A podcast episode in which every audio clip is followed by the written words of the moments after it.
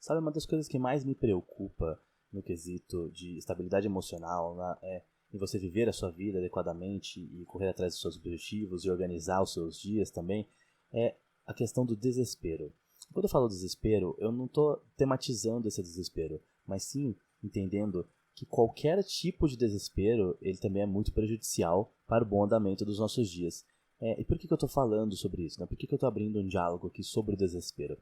Porque a gente tem que começar a olhar para situa situações desesperadoras ou situações que causam colapso emocional muito grande, que nos fazem agir talvez de maneira desesperadora, com mais consciência, assim, para entender quando nós estamos agindo dessa forma, né? Porque o desespero, ele vai gerar reações impulsivas, agressivas, passivas, evasivas, defensivas, enfim, ele vai gerar comportamentos reflexos que são sempre, sempre, todas as ocasiões, eles serão muito inferiores no quesito de lógica. Né? Eles terão uma lógica muito inferior, eles terão uma resolução de problema muito inferior. Ou seja, eles além de não resolverem os problemas que vocês precisam resolver, né, que a gente precisa resolver nessas situações, eles ainda podem aumentar esses problemas, podem fazer com que esses problemas se tornem mais graves ou podem criar novos problemas vinculados aos problemas que nós já temos.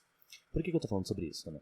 É, vamos supor que você está passando por uma situação dentro de um relacionamento que ela aparentemente é está sob controle, mas na verdade ela parece estar sob controle porque você já não sabe o que fazer sobre aquilo.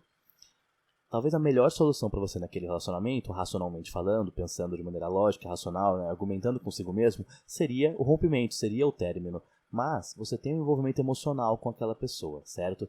Então, quando você tem esse envolvimento emocional, você tem dificuldade de se afastar daquela pessoa somente pela lógica. Né? Você precisa fazer outros processos para você conseguir colocar esse término como algo concreto, né? Um coragem, né? se, se buscar um amparo emocional, uma rede de amparo, falar com pessoas, conversar com profissionais, entender mais o seu processo para que você crie então a coragem necessária para colocar o fim nisso.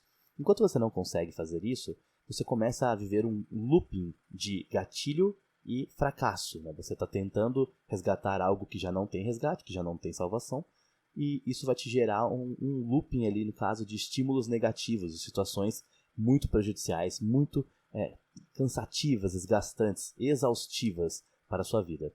Isso vai te colocar numa situação de desespero emocional, de devastação emocional, né? como a gente conversa nos outros vídeos também. É, e essa situação de desespero pode trazer cicatrizes muito grandes, ela pode criar traumas, inclusive de relacionamentos também. Mas enquanto você está vivendo essa situação de desespero, ela pode ter consequências ainda mais graves do que isso, que são as ações desesperadoras, as ações que você tem por estar reagindo dentro de um cenário de desespero. Então, vamos supor que é, você está tendo um diálogo com uma pessoa, e aí vocês têm uma discussão, e aí por você estar tá carregadíssimo já nessa, nessa ideia de desgaste emocional, né, nesse desespero, a sua resposta àquela discussão ela vai ser muito pior do que ela naturalmente seria. Então, é a discussão que pode gerar você a quebrar algo, né, a ter um estímulo físico, não a agressão física, claro. A agressão física é uma outra situação, mas ela também parte da ideia do desespero, ela também parte da ideia daquilo que você não pode controlar, daquilo que não está é, vinculado ao seu controle emocional, naquilo que você faz quando não está sob devido controle, né, não intencionalmente. Mas eu não estou falando sobre a agressão física em si, porque ela é muito mais condenável, mas sobre você ter uma agressão verbal, sobre você ter aquela ofensa que você jamais faria, sobre você é, perder a paciência, aumentar o tom de voz, ter aquela tonalidade, né, aquele, aquela linguagem corporal mais agressiva, mais dinâmica, negativa, sabe? Tudo isso nasce de uma resposta ao desespero, que se torna uma reação. Então, uma conversa que poderia ter sido muito mais leve, se você estiver vivendo um momento de desespero com constância, né? um momento de desespero frequente, constante, algo que você está vivendo há muito tempo já dentro daquele relacionamento, a sua reação ela vai ser muito mais impulsiva e pode ser de evasão, por exemplo, você pode simplesmente sair, virar as costas, fugir no meio da noite, é, sair andando sem perceber o que você está fazendo, sabe? É, é uma reação de descontrole. Você pode ter uma reação agressiva, de discutir, de gritar, de falar mais alto, de derrubar algo. Você pode ter uma reação de defensiva, que é de começar a incriminar alguém por algo que não existiu. Então, tipo, ah, uma, condenar por ciúme, por exemplo. O ciúme te cria uma situação de desespero, então você pode condenar aquela pessoa por algo que ela nunca fez, ou que ela nunca faria. E você perde essa visibilidade racional, essa visão racional, e começa a criar cenários fictícios na sua cabeça e reagir de maneira defensiva a eles, né? E, enfim, a reação, ela sempre vai ser ruim quando você reage dentro do desespero. E essa conversa que a gente está tendo sobre desespero, ela é muito importante para que a gente perceba que é, é possível entender, compreender, assimilar o seu momento de desespero. E nesse momento, a melhor coisa que você pode fazer é se afastar daquele gatilho, ou seja, se é uma situação com uma pessoa, se afasta um pouco daquela pessoa naquele dia. Tira um, umas horas para você, longe daquele cenário que está te causando esse estímulo, e pensa nessa situação com a cabeça mais fria.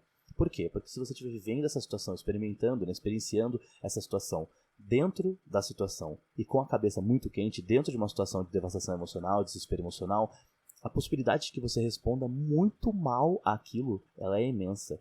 E isso pode gerar um, um rompimento muito brusco daquela situação. Muitas vezes um diálogo resolveria o problema e você vai ter uma discussão enorme, pode ter uma briga que afaste vocês para sempre e, em uma posição muito desfavorável, que coloque vocês numa situação é, que é da qual é impossível voltar atrás, sabe? Então, é muito importante que a gente perceba isso, porque quando você entende que, que uma situação está te colocando num cenário de desespero, num panorama de desespero, é mais importante que você é, se afaste dela, se for possível, ou então converse com aquilo para ver se é possível eliminar o gatilho daquilo, sabe? Ah, então é possível conversar sobre esse assunto e chegar num meio termo em que as coisas, é, o fluxo das coisas aconteça de maneira natural e tudo corra bem? Ok, se isso é possível, maravilha. Mas se isso não for possível, a melhor coisa que você pode fazer é se afastar, porque quanto mais você conviver com algo que te insere em um contexto de desespero, que te traz um reflexo, um comportamento reflexo negativo por causa de, uma, de um desespero emocional muito grande, de uma devastação emocional, de um impacto emocional que abala a sua estrutura, né, a sua lógica, o seu argumento, a sua narrativa, então a melhor coisa que você pode fazer realmente é se afastar nesses casos. Mas é, muitas vezes a gente está envolvido emocionalmente com a pessoa, com a situação, com o trabalho, com a família, enfim, qualquer coisa que seja, e a gente não consegue se afastar normalmente, sabe? Não é simples o processo se afastar, mas você tem que agir de maneira consciente, colocar a lógica na, acima do processo, entender quando as coisas precisam ser de forma diferente daquilo que a gente quer. Nem tudo na vida é como a gente quer, infelizmente. Então muitas vezes a gente vai ter que lidar com isso, vai ter que entender que tudo bem, sabe? É, não vai ser dessa vez, não é essa pessoa, não é esse trabalho, é, não é essa boa relação com, com meus pais, não é essa boa relação com minha irmã, com meu irmão, com meu amigo, enfim.